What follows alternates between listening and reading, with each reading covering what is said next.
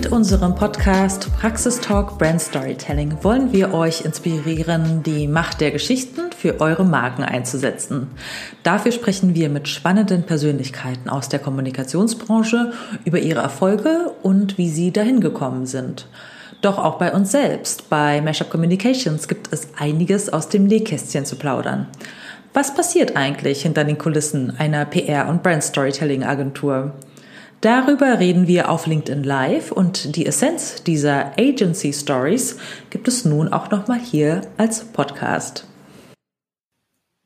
So, guten Morgen, Julia. Guten Morgen. genau, schön, dass du bei unserem ersten äh, LinkedIn-Aufschlag gleich in der ersten vollen Arbeitswoche dieses Jahr dabei bist und wir quasi dieses Jahr onboarden mit, ja. ähm, mit, äh, mit dem Gespräch zwischen uns beiden.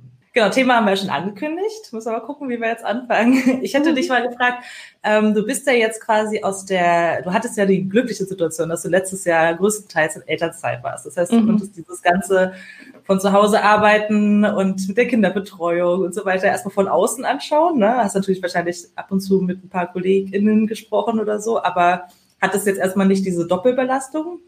Und jetzt sind wir ja quasi wieder im, in Deutschland im, im härteren, noch viel härteren Lockdown fast ja. schon. Ne? Ähm, wie ist denn das jetzt so für dich? Hättest du es so erwartet? Hättest du schon so ein bisschen Gedankenspiele gemacht, wie das so wird? Naja, also ich, also man hat es ja einfach extrem mitbekommen schon. Also jetzt nicht nur von Kolleginnen, sondern aber auch von, von generell von Eltern einfach, wie krass Eltern geächtzt haben schon unter dem Lockdown im März. Und ich dachte immer so, ach, ich finde es eigentlich gar nicht so schlimm, weil ich habe ganz viel Zeit mit den, mit den Kindern. Klar, die sind halt 24 Stunden um einen rum. Das kann schon auch irgendwie immer anstrengend werden, aber das war ja so mein, meine größte Sorge. Und insofern war es jetzt schon, also irgendwie habe ich es erwartet, weil es ja doch wirklich viel durch die Medien gegangen ist, was es für eine Belastung ist.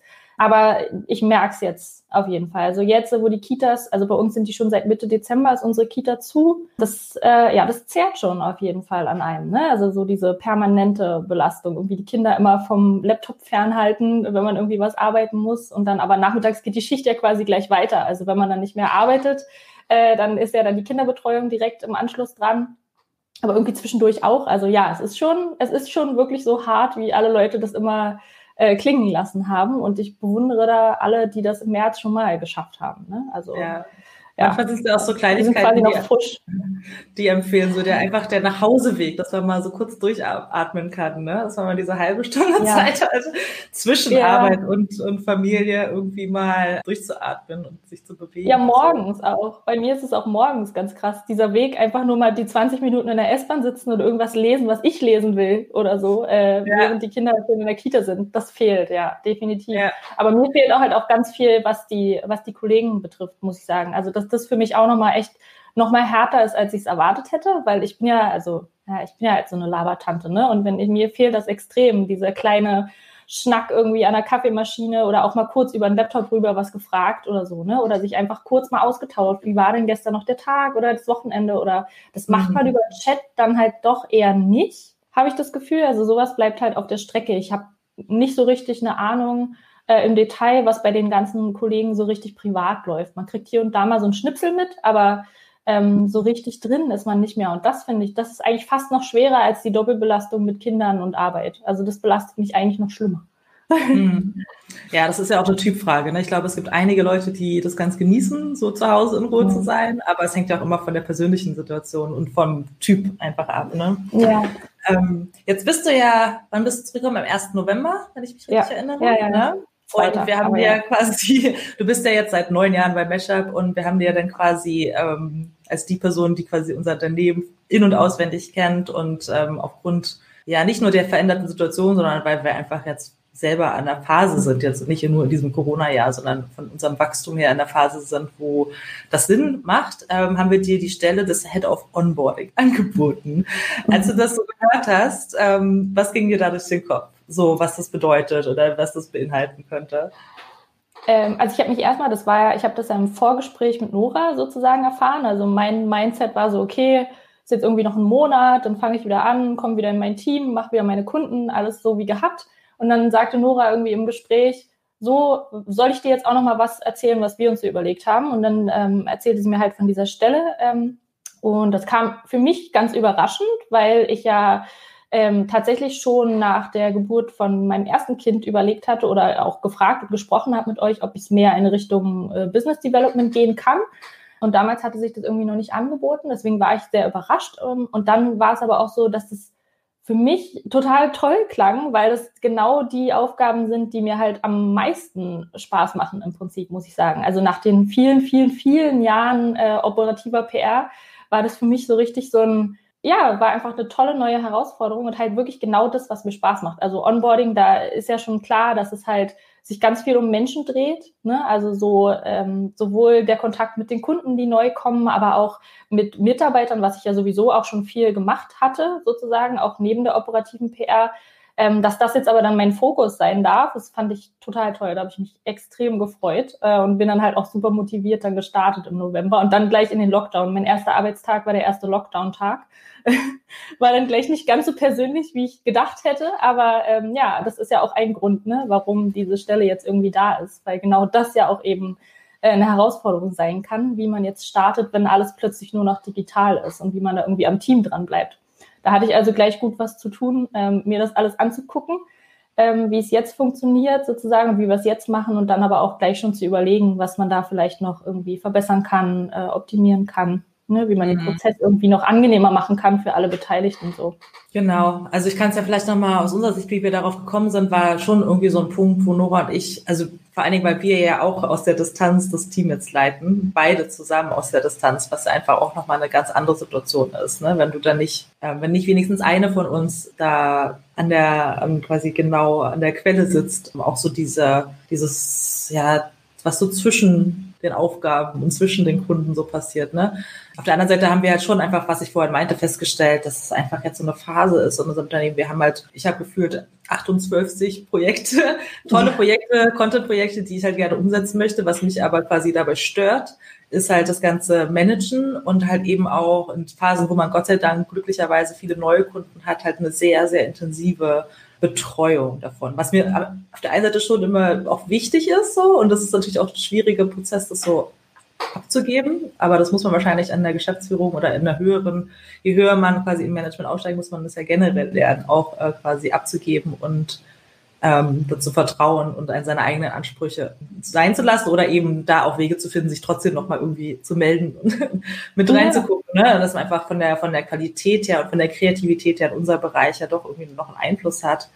Und ähm, genau, da haben wir uns halt nochmal genau die Aufgaben angeschaut, die wir so die letzten Monate gemacht haben, womit wir so beschäftigt waren. Und dann waren halt viele Sachen, wo ich dann zum Beispiel auch gemerkt habe, von meiner Typfrage ist das halt einfach nichts. Ich mag nicht dieses hundertmal das Gleiche wiederholen, wie das bei uns läuft und warum das so bei uns läuft und was die Besonderheiten sind und was wir dann bei der Strategie immer und immer und immer wieder besprechen. Ne? Und für dich ist es halt irgendwie, das ist so dein Ding. Ne? Das ist ja halt auch eine, ja. eine ähm, Typfrage. Ja, ich bin halt der Erklärbär. Genau, und ich mache das zum Beispiel, ich erkläre schon gerne mal was, aber nicht immer und immer und immer wieder. Ähm, das ist aber dann, ja, meine Persönlichkeit, ne? Und das belastet einen auch, wenn man das einfach nicht machen ja. möchte, jetzt, ne? Ähm, ja. So von der Situation her. Genau. Und hast du dir dann ähm, jetzt, genau, 1. November, wir haben jetzt Januar, du hast jetzt so paar Monate, als ein paar Wochen noch dazwischen die, die Weihnachtsferien, hast du ja wahrscheinlich schon so erste Learnings gezogen, was eigentlich jetzt genau passieren muss aus deiner Sicht. Also vielleicht kannst du es ja mal so ein bisschen auf uns bezogen, aber auch nochmal so generell für wer uns so zuschaut und wer vielleicht in, auch ein paar Inspirationen mitnehmen möchte im, im Agenturgeschäft jetzt im Speziellen, was so deine ersten Learnings sind, was, wie du da jetzt rangehst ans Onboarding, also tatsächlich, optimieren. Lustigerweise muss ich sagen, ähm, war mein eigenes Onboarding dann auch sehr turbulent, weil ähm, ich halt nach, ich bin einfach schon so viele Jahre dabei und dann war halt natürlich auch Lockdown, ist ja nochmal eine eigene Situation, aber ich bin halt einmal im Büro gewesen, habe irgendwie meinen Laptop bekommen und dann saß ich im Homeoffice und es war so ein bisschen so, okay, und jetzt? Also ich musste ja trotzdem wieder reinkommen und auch dieses Ganze, ich habe ja alles verpasst. Also ich kannte noch nicht, also klar, ich habe im Zoom habe ich Sport gemacht vorher, ne, im Lockdown, aber ich kannte das alles noch nicht, die Meetingkultur, die jetzt nur noch per Zoom stattfindet. Welche Räume benutzt ihr da? Wo sind die Links? Wie funktioniert das alles? Ähm, und da habe, also es ist jetzt gar nicht böse gemeint, weil ich glaube, ich, wenn so ein langjähriger Mitarbeiter wiederkommt, hat man immer das Gefühl, der kennt einfach alles und der kommt schon klar. Aber da einfach in meinem eigenen Onboarding-Prozess habe ich schon ganz viel für mich rausgezogen, weil ich mir dachte, ja, das wird halt einfach unterschätzt, also generell unterschätzt, glaube ich, auch in vielen Unternehmen, wie wichtig das ist, neue Mitarbeiter und Kunden generell, aber auch alte Mitarbeiter natürlich wieder an Bord zu holen und die reinzuholen in alle Prozesse und auch immer wieder nachzufragen und abzuholen. Also das sind so Sachen, die ich jetzt schon ganz viel mitbekommen habe, wie wichtig das ist. Also ich mache jetzt mit neuen ähm, Leuten zum Beispiel auch immer so eine, so eine Check-in-Gespräche in regelmäßigen Abständen. Ne? Einfach um zu gucken, wie sind die denn angekommen? Gibt es schon irgendwelche Sachen, die ganz einfach aus der Welt zu räumen sind zum Beispiel, die derjenige aber gerade im Homeoffice beispielsweise jetzt einfach nicht so schnell geklärt kriegt oder sich nicht traut oder ähm, vielleicht auch einfach gar nicht merkt, dass es ein Problem werden könnte, aber im Gespräch stellt sich dann halt raus, nee, das geht aber so nicht, das müssten wir schon nochmal irgendwie klären und dann ist es eine Sache von fünf Minuten und derjenige sitzt gleich schon wieder viel besser irgendwie am Team dran oder kann die Arbeit schon wieder besser machen oder so. Das ähm, sind so Sachen, die mir jetzt in den ersten Monaten extrem aufgefallen sind. Also wie wichtig das ist, auch bei neuen Kundenprojekten. Ne? Da bin ich ja auch in allen Meetings am Anfang dabei wie wichtig das auch da nochmal ist, immer schon mal zu gucken, wie kommen denn die Kunden an? Ne? Wie läuft es mit den Meetings? Sind, ähm, wie, wie sind so ein bisschen, als auch so ein bisschen so ein Feel-Good-Manager-Ding, ne? Wie sind die Schwingungen, die darüber kommen von den Leuten? Hat man das Gefühl, die verstehen das jetzt alles schon so, wie wir das planen? Oder muss man da vielleicht nochmal ein bisschen mehr in das Erklären und Beraten einfach gehen, damit es halt dann zum Start der Zusammenarbeit nicht irgendwelche Missverständnisse gibt, die dem Ganzen dann im Weg stehen. Und ich glaube, das wird noch nicht oft so praktiziert. Also das, ne, das meinte ich, das habe ich ja jetzt in unserer eigenen, in meinem Onboarding quasi auch gemerkt, dass es doch manchmal einfach auch wahrscheinlich im Stress der Dinge. Alle haben irgendwie viel auf dem Tisch und wenn es niemanden gibt, der sich genau damit beschäftigt, dann fällt es halt manchmal unter den Tisch. Alle sind sehr motiviert ne, und auch natürlich also ich hab, würde bei uns nie sagen, dass jetzt ein Mitarbeiter schlecht aufgenommen wird oder so. Ne? Die Teams sind da ja schon sehr hinterher, dass der auch ankommt und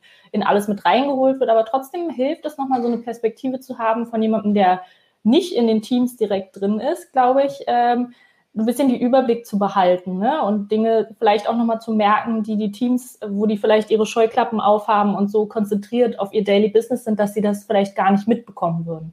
Mhm. Das sind so die Dinge, die mir da äh, aufgefallen sind. Ja, und ähm, Onboarding bei uns jetzt, wir haben jetzt so ein paar Sachen geplant, ne, dass man mal so die ganzen Strategievorlagen und Setup-Sachen äh, und ja, die ersten Dinge, mit denen der Kunde und quasi das Team in Zusammenarbeit mit dem Kunden in Berührung kommt, dass wir das eben nochmal alles überarbeiten und überdenken und neu gestalten und so weiter. Und äh, in dem Zusammenhang würde mich interessieren, ich bin ja selber so ein Mensch, ich bin ja gar nicht so ein Freund von so Vorlagen. Also auf der einen Seite ist es natürlich schon immer mal praktisch, damit man nicht immer von vorne, gerade was das Präsentieren, PowerPoint und so alles so äh, zusammensammeln angeht. Äh, aber manchmal denke ich mir halt dieses, das ist vielleicht eine schöne Orientierung, aber manchmal lädt es eben dazu ein, in diesem Gerüst so zu bleiben. Wie ist so deine Sicht der Dinge darauf? Es, weil es hat ja auch viel mit Onboarding zu tun, weil wir haben ja schon gehört, dass sich die meisten eben solche Orientierungshilfen, würde ich jetzt mal im weitesten Sinne nennen, wünschen und mehr die Prozesse klarer sein sollen und einheitlicher sein sollen, dass alle irgendwie nach dem gleichen Prinzip mehr oder weniger arbeiten. Ähm, wie ist denn da deine Sichtweise dazu? Na, ich glaube, das ist ja, dadurch ist es ja ganz schön, dass äh, jetzt du, Nora und ich äh, so ein Stück weit, also dass wir in, in dem Bereich ja auch so ein Stück weit jetzt als Dreiergespann arbeiten, weil, ähm, also wir beide sind uns da, glaube ich, sehr gegensätzlich, weil äh, ich bin ja, ich bin ja der Bewahrertyp, ist ja auch immer der Witz, der schwingt immer schon mit, seitdem ich irgendwie bei Meshup angefangen habe, dass ich immer eher so gucke, was man halt auch behalten kann. Ähm, deswegen bin ich großer Freund von irgendwie festgelegten Dingen, wo man zumindest weiß, worauf man sich berufen kann, damit man eine Grundlage hat, worauf alles aufbaut. Und ich glaube, man muss eine gesunde Mischung machen. Also ich glaube, so wie wir es machen, also der Anspruch, dass es eine Grundlage und eine Vorlage gibt, ist gut, weil das auch in puncto Qualitätskontrolle, glaube ich, wichtig ist. Also wenn wir jetzt immer jede Strategie völlig unterschiedlich machen würden, dann hätte das Team ja auch nichts, worauf es sich berufen kann. Dann, dann wäre jede Strategie irgendwie unterschiedlich und man hätte am Ende wieder die Situation, dass man immer nur auf andere Dinge verweist. Guck doch mal, das Team hat es mal so und so gemacht und guck doch mal, das Team hat es so und so gemacht. Also da glaube ich, braucht es schon eine gewisse Grundlage, damit erstmal so ein, so ein Grundstock an Dingen definitiv drin vorkommt und dann aber, so wie wir es eben auch machen, nach oben hin offen. Also pro Kunde kann dann natürlich jedes Team doch noch seine Kreativität irgendwie rauslassen und ähm, die Grundlage, also diese Vorlage dann auch anpassen, so wie es das gerade verlangt, ne? also das Projekt, was da eben vor einem liegt. Also insofern finde ich, es muss so eine gesunde Mischung sein. Also man braucht gute Vorlagen, wo auch schon viel Ideen, Input drin ist, in welche Richtung es gehen könnte. Und es muss dann aber wieder von der Kommunikation her ganz klar sein für das Team, dass sie natürlich auch Dinge aufbauen können oder rausschmeißen oder umbauen. Ne? Es muss nicht jede Strategie komplett gleich aussehen, aber es sollte halt einfach vom Qualitätsanspruch sollten gewisse Dinge gegeben sein. Deswegen finde ich so eine Mischung, wie das, glaube ich, aber auch automatisch kommt, dadurch, dass wir drei zusammenarbeiten, ist es, glaube ich, gut. Also damit fahren mhm. wir gut.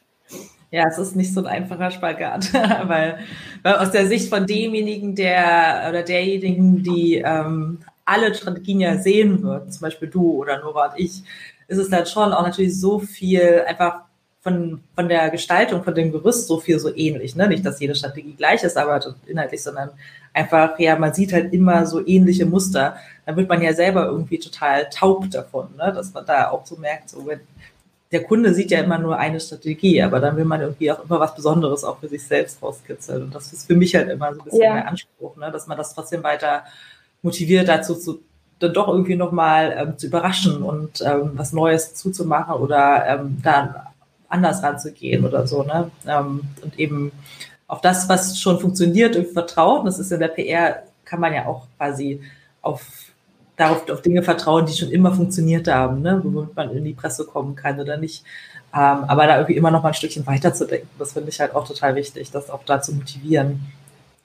Ja, ich glaube, das ist dann aber halt wirklich, das ist dann die Kommunikationsfrage. Also das ist dann wirklich wie, äh, spricht man da mit dem Team und hält das Team da im Loop, dass halt wirklich alle wissen, dass das erlaubt und auch gefordert ist oder, oder gefördert, dass man mhm. seiner Kreativität immer freien Lauf lassen darf.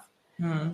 Wie, wie, kam das eigentlich an bei dem Team, ähm, da jetzt ja einer, einer aus ihren Riegen quasi in so eine Rolle kommt, die irgendwie zwischen den Stühlen ist und so näher auch an Noras und meiner Sache? Kannst du da vielleicht nochmal sagen, vielleicht äh, was andere Agenturen motivieren kann dazu? Ja, ich hatte, ich hatte selber Angst, als ich mhm. angefangen habe, so ein Stück weit, weil ich ja, also es sind ja auch andere Kollegen, die schon sehr lange dabei sind und die ich dementsprechend halt auch sehr gut kenne und mit denen ich auch befreundet bin. Und ich hatte so ein bisschen Angst, dass wenn ich jetzt diese Position starte, dass ich so ein bisschen wahrgenommen werde als, also ganz fies gesagt, jetzt so der Spitzel.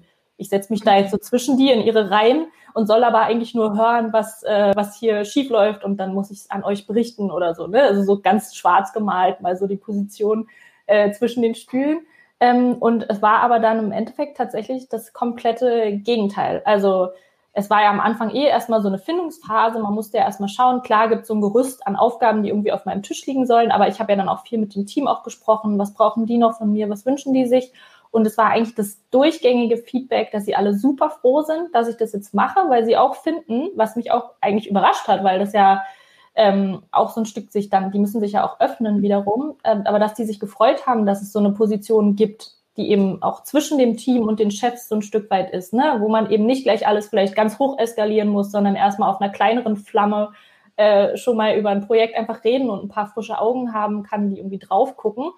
Und ähm, ich war ja dann auch schon in meiner ersten oder sogar erste, zweite Woche oder so, saß ich gleich schon auch in so Krisengesprächen irgendwie mit drin, weil es da bei einem Kunden gerade so ein bisschen ähm, Probleme gab. Und dann dachte ich auch so, nicht, dass ich jetzt wahrgenommen werde wie hier so ein Störer, der sich da einfach so mit reinsetzt und irgendwie äh, den Dingen quasi äh, ne, so kontrolliert oder so. Ja, oder die, die Souveränität äh, da untergräbt oder so. So kann genau, das ja also werden, ne?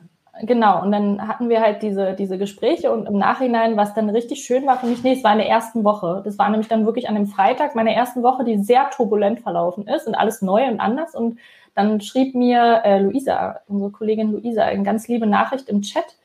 Ähm, also sie hat sich wirklich nochmal die Zeit genommen, hat sich hingesetzt und hat mir dann einfach nur geschrieben, dass sie das richtig toll fand, dass ich dabei war in dem Meeting und dass sie sich auch nochmal unterhalten haben und dass das für die total die große Hilfe ist und so. Und es hat meine ganze Woche gemacht irgendwie, weil ich, ähm, weil ich da nochmal so bestätigt wurde, dass es halt gut ist, dass es die Rolle gibt und dass ich eben nicht so negativ, also negativ als Person sowieso nicht, aber dass auch die Rolle nicht negativ wahrgenommen wird, sondern als mhm. Chance, ne? dass man einfach noch besser werden kann oder Dinge noch besser lösen kann, vielleicht, wenn mal irgendwas im Weg liegt.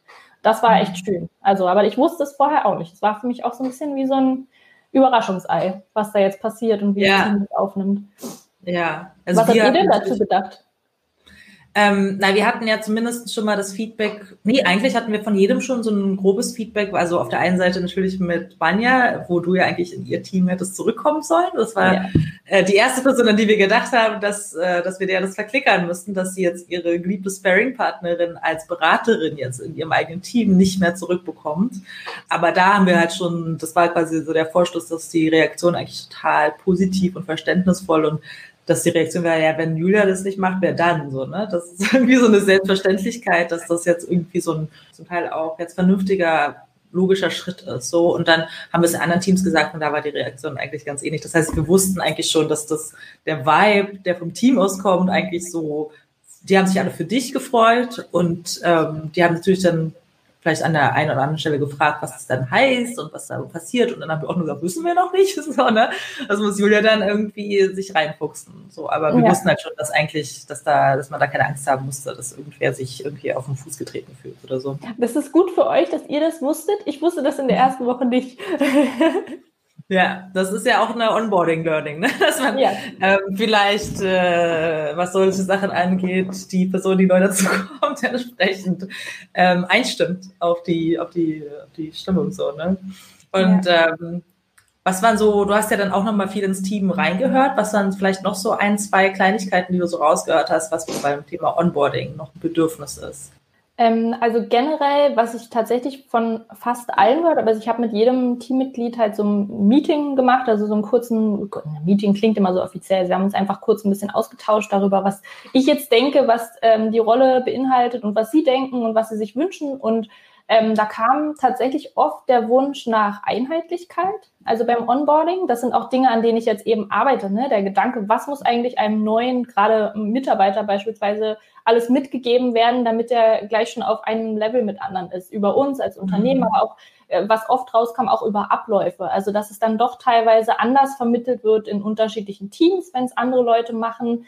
Und dass da wirklich der Wunsch ist nach Einheitlichkeit, also dass wirklich, wenn es eine Person halt immer macht, diese initiale Begrüßung, dass man dann ja davon ausgehen kann, dass wirklich jeder Neue, der irgendwie dazukommt, halt den gleichen Wissensstand hat und dann mit dem gleichen Level irgendwie startet und man nicht Angst haben muss, dass wenn dann ähm, zwei Monate vorbei sind, der bestimmte Sachen einfach plötzlich durch Zufall erfährt, die er eigentlich hätte am ersten Tag quasi erzählt bekommen müssen. Ähm, das ging wirklich durch die Bank weg. Also das war so der Wunsch, den alle irgendwie hatten, dass man wirklich gesagt hat, es ist gut, wenn jemand drauf guckt, dass auch, auch nicht nur in Bezug auf Onboarding, aber auch in Bezug auf Prozesse allgemein, dass man schaut, dass Prozesse irgendwie auch teamübergreifend äh, gleich oder eh zumindest ähnlich gemacht werden und nicht da irgendjemand völlig aus der Bahn schlägt und da seinen eigenen Weg geht, was ja auch gut sein kann äh, in dem Sinne, dass man dann schaut, ob nicht der Prozess von dem, der jetzt irgendwie sich seinen eigenen Weg gebahnt hat, auch übertragen werden kann wieder auf die anderen. Ne? Aber dass es einfach jemanden gibt, der so ein bisschen oben drüber sitzt und guckt, was nimmt man jetzt als den allgemeinen Weg für, für die anderen auch, da wo sie sich dran orientieren können. Ja, was ich auch wichtig finde, ähm, so in, in mittelfristig, ich glaube, da ist jetzt einfach der Zeitpunkt für dich noch zu und zu nah, dass man das eben auch kontrolliert. Ne? Weil ich weiß aus eigener Erfahrung, ich habe mir auch schon viel Mühe gegeben mit Guidelines, wie was wie gemacht werden soll im Tool X oder beim Reporting Y. Und dann wird es nicht richtig gelesen zum Teil oder wieder vergessen oder eben ne, nicht so quasi durchgegangen im Detail. Und dann macht dann doch jeder bei solchen Sachen, die vielleicht nur formell aussehen, aber doch irgendwie wichtig sind, dann wie er es für richtig hält. Also das finde ich halt auch ähm, wichtig. Und das ist zum Beispiel auch eine, ich würde sagen, Schwäche von mir, dass ich bei solchen, ich bin halt auch nicht so der Kontrolleur, was solche Formalitäten angeht, ne? Ähm, was jetzt so Details sind. Das hat man ja zum Beispiel in den, in den Reportings gesehen, dass du dann quasi mhm. als erste, auch eine, eine der ersten Amtshandlungen, quasi die Aufgabe, die Reportings zu checken, die wir mit den Rechnungen rausschicken, ähm, damit du halt auch einfach schon mal weißt. Dann waren alle ganz schockiert. Ja, das, also ich habe ja manchmal auch so Momente, wo ich ein bisschen Muße habe, mir wirklich die Rechtschreibung oder diese Formalitäten genauer anzuschauen, aber ich im Großen und Ganzen fliege ich da schon drüber, gucke, ob die Kennzahlen stimmen, ob das irgendwie alles so stimmig ist und ob ähm, ja vielleicht das Feedback qualitativ genug ist oder nicht, aber ansonsten reicht es dann auch so, ne? Ähm, und das ist dann eben vielleicht. Ich setze da momentan, ich setze da momentan auf Beharrlichkeit. Also gerade in Bezug auf die Reporting sind so Sachen, die ich jedes Mal anmerke. Äh, und ich warte jetzt auf den Moment, wann das nicht mehr kommt. Mal mhm. gucken. Also so ja. äh, momentan arbeite ich noch nicht mit, ihr müsst oder so. Ich merke es einfach jedes Mal konsequent wieder an und ich bin gespannt, wann der Moment kommt, wann es nicht mehr auftaucht. Ja. Aber das ist ja jetzt noch nur die Reportings. Aber wenn man dann eben Onboarding-Prozesse nochmal ganz klar nochmal weiter strukturiert, ist ja auch nicht so, dass wir sowas gar nicht hatten. Ne? Wir haben ja auch Ausbildungspläne und solche Sachen und Tools, womit man irgendwie alles lernt, was man bei uns lernen soll. Aber wenn man das noch strikter ähm, strukturiert, muss man es ja entsprechend auch nochmal kontrollieren, ob das so eingehalten wird, sonst bringt das ja alles nichts. Ne? Ja. Das ist, glaube ich, auch noch ja, eine Challenge, ähm, wo ich gespannt bin, was äh, du da noch für, ja, teilweise an einigen Stellen tatsächlich Micromanagement dann äh, machen musst, ne, damit das halt einfach sitzt bis es dann weitergetragen ja. wird. Ja, ich bin ja, aber dadurch bin, ist es ja schön, dass ich in der glücklichen Lage bin, dass es einfach ein, ein Teil meiner Hauptaufgabe ist. Ne? Also ich kann mich ja. da wirklich tatsächlich äh, so reinfuchsen äh, und reinarbeiten und dann halt auch wirklich da meinen Finger drauf halten, weil ich dafür die Kapazität habe. Das ist, glaube ich, richtig ja. gut. Ähm, weil ich bei glaube, mir liegen ja auch noch 2000 andere Sachen auf dem Tisch, bei mir schon auch, aber das ist bei mir einfach von der Aufgabe her, schon von der Jobbeschreibung her einfach Teil meiner, äh, meiner Haupttätigkeit ist, ne? so eine Sachen im Auge zu behalten. Genau. Also das ist auch was, wo ich wirklich sagen muss, das hat dann echt gestört. Ich mache das ja auch mal so gerne und ich bin auch manchmal gerne der Findefuchs so, wenn es um Fehlerchen geht, aber nicht, wenn ich eigentlich weiß, ich müsste was Wichtigeres machen, als jetzt ein Reporting zu kontrollieren. So, ne? Ähm, das ist halt einfach dann von der Einstellung zu der Aufgabe her schon, schon, dann denkt man jedes Mal so, ach, und dann merke ich das jetzt an, schreibe ich jetzt, nehme ich mir die Zeit, die fünf Zeilen zu schreiben, was da irgendwie noch geändert werden muss, oder lasse ich es halt so, wie es ist, und dann lassen wir es halt so, ne? Das ist halt naja. ein Unterschied, wenn das, wenn das ja. jetzt deine Aufgabe ist, so, ne? Und ähm, vielleicht, wenn wir so langsam zum Abschluss kommen, jetzt sind wir ja quasi direkt nochmal im Corona-Lockdown und du hast ja selber schon gesagt, das ist halt natürlich mit den ganzen Tools und mit dieser ganzen Distanz und dem, dem fehlenden Miteinander oder sowas eine Challenge, da für dich selber reinzukommen, aber eben auch da das Team mit zusammenzuhalten und neue Leute, neue Kunden onzuboarden. Vielleicht kannst du da noch mal so ein paar Sachen geben, was du jetzt schon so so ein paar Tipps, die du jetzt schon so weitergeben würdest in den paar Wochen, die du so gesammelt hast, aber und vielleicht auch so einen Ausblick, wie du dir aber die Arbeit dann eigentlich noch vorstellst, wenn wir dann irgendwann wieder alle im Büro sein können, was dann vielleicht mehr oder weniger irgendwie ähm, sich ändern würde dadurch. Mm, ja, also so ein bisschen Tipps in dem Sinne ist im Prinzip das, was ich schon gesagt habe. Ne? Also tatsächlich auch über Zoom immer mal wieder, also oder über Zoom oder was auch immer man für einen Client benutzt, dass man trotz der Distanz quasi irgendwie nah an Leuten und auch an Kunden irgendwie dranbleibt, versucht irgendwie ähm, da die Nähe immer wieder zu suchen und auch, also ich finde vor allem, was ich den Leuten mitgeben muss, ist, dass ich da bin und dass ich äh, erreichbar bin irgendwie. Ich glaube, das hilft auch schon, ähm, dass tatsächlich die Leute sich an jemanden wenden können, der jetzt vielleicht nicht direkt aus dem Team ist ähm, mhm. das zum einen, das ist, glaube ich, extrem wichtig, dass man diese Nähe auch anbietet, zumindest. Vielleicht will sie jemand anders auch gar nicht. Ne? Vielleicht ist er noch so in seinem äh, Ding drin am Anfang, dass der erstmal noch gar nicht so viel Redebedarf hat, weil er so weit noch nicht ist. Aber dass man die Nähe zumindest anbietet, finde ich ganz wichtig. Und was man dann, worauf ich mich freue, wenn Corona irgendwann mal vorbei ist, ist tatsächlich die, dieses ganze Zwischenmenschliche wieder zu haben. Also da wird es definitiv, glaube ich, leichter werden, in Anführungszeichen, ähm, meine Aufgabe zu erfüllen, weil ich dann nochmal ein besseres Gefühl kriege für die Schwingungen, die irgendwie passieren zwischenmenschlich. Ähm, da kriege ich viel leichter mit, ob vielleicht ein Kunde schon jetzt schon irgendwie äh, Probleme macht, obwohl der gerade erst drei Tage da ist oder so. Ne? Also, oder wie das Gefühl vielleicht auch ist zu einem Projekt, wenn der schon irgendwelche Zweifel entstehen oder ähm, auch wenn der neue Mitarbeiter kommt, wenn es vielleicht ein bisschen holprig war an seinem ersten Tag. Das kriege ich ja mit, weil ich war ja da. Ähm, mhm. Insofern wird das viel leichter und darauf freue ich mich auch irgendwie, dass ich dann halt direkt da sein kann und helfen kann. Ja, das ist eigentlich das Größte. Ich freue mich auf die Menschen dann wieder und äh, dass meine Aufgabe dann auch noch mal ein Stück weit erfüllter in Anführungszeichen wird, weil ich glaube, dann werde ich auch noch mal mehr das klingt jetzt blöd, aber noch mal eher wahrgenommen. Jetzt ist es schon eher so, dass ich den Kontakt suche zu allen, weil ich versuche irgendwie im Loop zu bleiben. Und ich habe ein bisschen die Hoffnung, dass wenn Corona vorbei ist, dass es tatsächlich auch mehr in beide Richtungen funktioniert. Ne? Dass die Leute mhm. das halt aktiv wahrnehmen, dass es mich ein bisschen als Instanz gibt, die man halt einfach einfordern kann ne? und die man mit reinholen kann. Das passiert jetzt immer eher von meiner Seite und ich glaube, wenn wir uns aber sehen äh, mehr, dann äh, wird das auch ganz automatisch so werden, dass die Leute auch auf mich zukommen.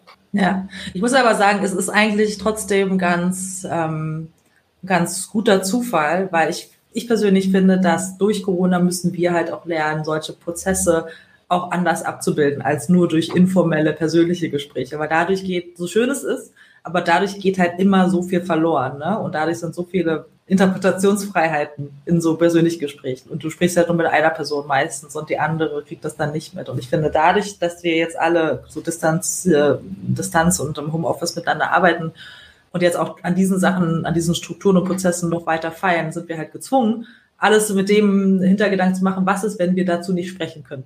Sondern mhm. das muss im Prinzip so aufgesetzt sein, dass trotzdem klar ist, dass jeder autark arbeiten kann und dass irgendwie trotzdem nach unseren Prozessen und wie wir an die Dinge rangehen, unserem Brand-Charakter auch so ein bisschen ne, vorangeschritten wird. Und ich finde, das ist gar nicht so schlecht, weil man dadurch eben gezwungen ist, das, ähm, das mal so festzuhalten, ob man dann natürlich dann später wieder viel im persönlichen Gespräch auch erklären und klären kann.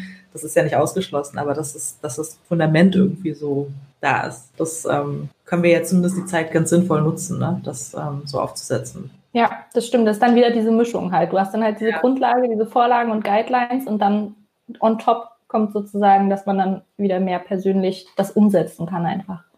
Ja, und es sind ja auch so Sachen, die man dann auch übt, ne? wenn wir jetzt langsam einen Abschluss finden, aber es ist einfach auch so eine Sache, die mir immer wieder durch den Kopf geht, ist dieses ganze Videogechatte wo man immer wieder ähnliche Situationen entdeckt, dass dann die Präsentation nicht aufgeht, weil man eigentlich ein falsches oder nicht ganz praktisches Format dafür gewählt hat. Das sind so solche Sachen, die mir dann wichtig sind, ne? dass das irgendwie auch digital funktioniert alles und dass man da auch sich vernünftig vorstellt und dass man da irgendwie auch, wenn man jetzt miteinander spricht, so ein Check-in macht und so eine Sachen. Und wenn man das immer nur so sporadisch alle zwei Monate macht, wenn man wieder im Home, im Office ist, so, ne, im richtigen Büro und ähm, da hat man jedes Mal wieder die Situation, dass von vorne irgendwie dann diese ganzen äh, Kinderkrankheiten irgendwie auszukurieren und dass es ein bisschen doch ein bisschen unprofessioneller wirkt. Und äh, jetzt mal auf die, die Technologie betrachtet, ne, es ist halt ganz sinnvoll, das einfach auch so einzuschleifen und äh, ja, da eben so ein bisschen der Micromanager zu sein und zu sagen, das lassen, üben wir jetzt und da achten wir auf die und die Formate und das machen wir dann so und so und dann, ob man, ist es immer noch, finde ich, einfacher, es wieder ins Offline-Leben zu transportieren. Ja, das stimmt. Wenn es einmal halt sitzt, dann äh, funktioniert es auch offline. Ja. Ja. Ja, sehr schön. Also ähm, wir gucken mal, wie es in einem halben Jahr oder so weiter aussieht, wenn wir dann hoffentlich ähm, alle wieder auch mehr zusammenarbeiten können, so physisch und was sich dadurch verändert hat. Wir können ja dann noch mal ein Update machen oder so. Mhm. Und genau, wir haben jetzt live gerade keine Kommentare bekommen, aber vielleicht noch nachträglich. Und ansonsten kann ich mir vorstellen, dass es sicherlich auch noch mal einen oder anderen Insight von dir zwischendurch gibt. Aber vielen Dank, dass du mitgemacht hast und dann viel Spaß weiter beim Onboarden. Ja, was, danke. Ist deine, was ist deine aktuelle Onboarding-Aufgabe, die du, der du so sitzt? Wir überarbeiten gerade den Kickoff-Prozess, da sitze ich dran und ich überarbeite gerade generell auch den Prozess des Onboardings. Also äh, genau das, worüber wir gerade gesprochen haben. Was muss demjenigen mitgeteilt werden, wenn der zu uns kommt und so, also mhm. mit Mitarbeiter. Da sitze ich gerade dran, mir da neue Guides zu machen. Ja, und wir haben ja auch ein, zwei neue PraktikantInnen und ne, das ist jetzt auch nochmal mit, mit neuen, echten Menschen zu tun. An denen wird das dann geübt. genau, sehr schön. Wunderbar, Julia. Vielen, vielen Dank.